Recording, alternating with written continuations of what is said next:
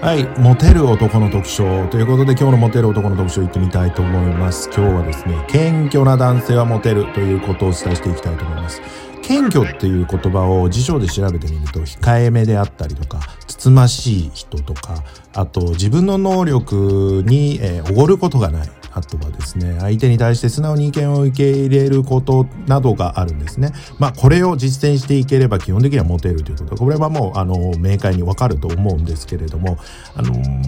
謙虚っていう言葉をちょっとですね、角度変えてみると、ただおとなしかったりとか、ただ消極的であるみたいなイメージを持つ場合もあるんですよ。謙虚。あの、実際に謙虚にいようとすると。なので、単純にただ控えめでいるっていうことはちょっと違うんですよね。えー、消極的に移ってしまうんです。こう、消極的になると、女性がちょっと頼りなくなってしまう。これがですね、消極的な感情をま、あの女性にも生ませてしまうということですね。なので、謙虚を消極的と履き違えて、出しゃばらないこと、ただ出しゃばらないことと履き違えて、えー、いると、ここで損をしてしまうということが起きるんです。で、どうやって変えていけばいいかというと、出しゃばらなくていいところは出しゃばらない。これですね、出しゃばらなくていいところというのは自分の話とか出た時に、あのー、ここで出しゃばるということですね。自分の話題になったらわっと出しゃばる。これが良くないですね。これを避ければ、あの、消極的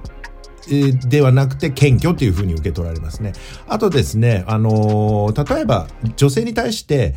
心強いと思わせればいいんですよ。で、この心強いというのは、意外に表現するのは簡単で、レディーファーストやれば、基本的に心強いと思ってもらえるんですよね。なぜかというと、レディーファーストというとというのは、男性が女性を守るような仕草であったりとかそういうことになるので、例えば日本で単純にドアを開けて待ってあげるとか、エレベーター開いてて、そのボタンを押してあげる、もしくはこの横のとこですね、あそこを持って、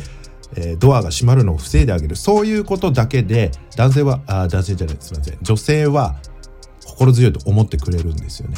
そう。これ、一歩下がって見守っているという大人の余裕がすごく見えるんですよ。そのレディーファースト。なのでこれをやると必然的に謙虚な男性、謙虚で、